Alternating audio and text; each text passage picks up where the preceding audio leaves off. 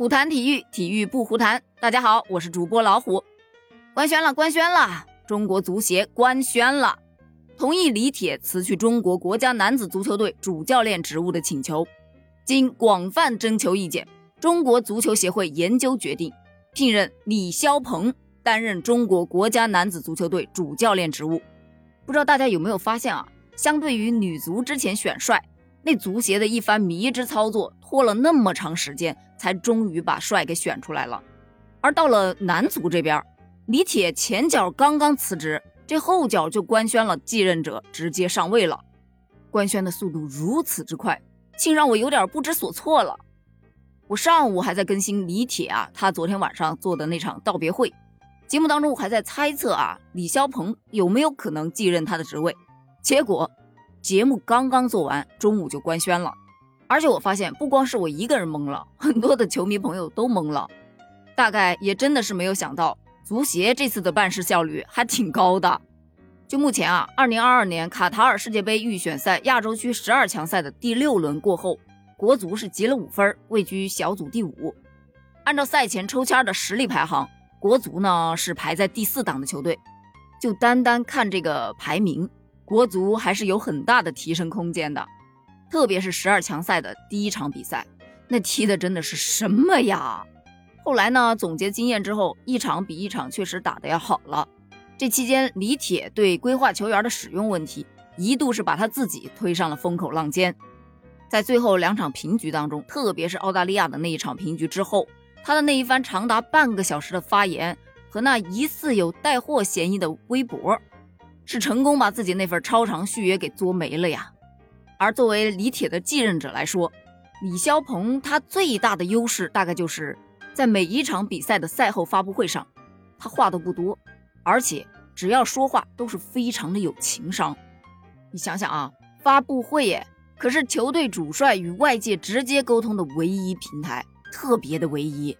虽然说现在是信息时代，大数据怎么样怎么样，但除了在发布会上，咱们能够听到主帅自主发言。在其他的地方，你基本上看不到的。你不管是什么各种媒体啊，还是哪种大 V 呀，还是评论员呀，他们出来指点江山，但是说出来的都是他们的个人主观意识，对吧？也透露出真真假假。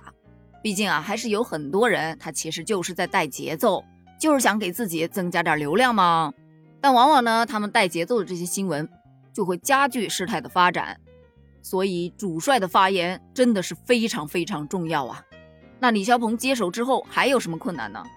你看啊，卡塔尔世界杯十二强赛还剩下最后的四轮，根据数据网站的预测，中国男足世界杯出现的概率已经趋近于零了。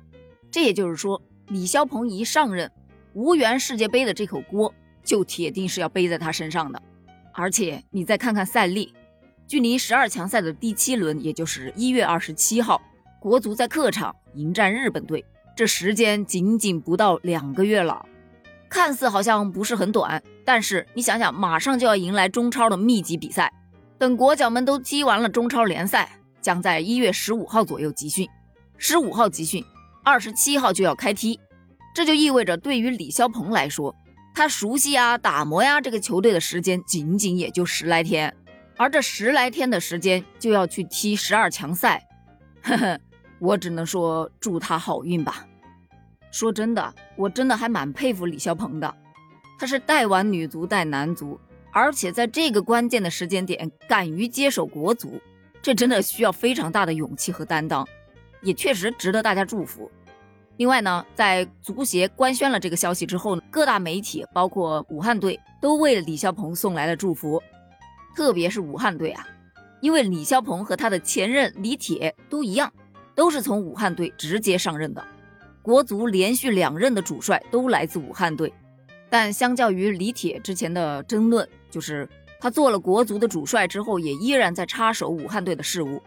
就这一个观点，武汉队也是表示了，李霄鹏将不会继续参与武汉队的工作了。所以说呀，这都是有前车之鉴的嘛。由此可见，他真的是一个聪明人。不过呢，就像董路今天下午说的这一段话一样。李霄鹏是断然不会再开三十二分钟的发布会了，也断然不会在微博发广告了。但是他依然会面临有主场还是没主场，有热身赛还是没有热身赛？攻还是守？五后卫还是四后卫？用洛国富、阿兰还是不用？以及赢还是输？球迷能理解还是不能理解？无良媒体挖他黑料还是不挖？等等这样的问题。所以李霄鹏他还是注定艰难的。我个人从他这段话当中听出来的，多少都带着为李铁鸣不平的这种状态吧。好了，换李铁的这件事终于正式告一段落了。那么接下来就看李霄鹏的了。关于这件事儿，你又是怎么看的呢？欢迎在评论区给我留言哦。我们下期接着聊，拜拜。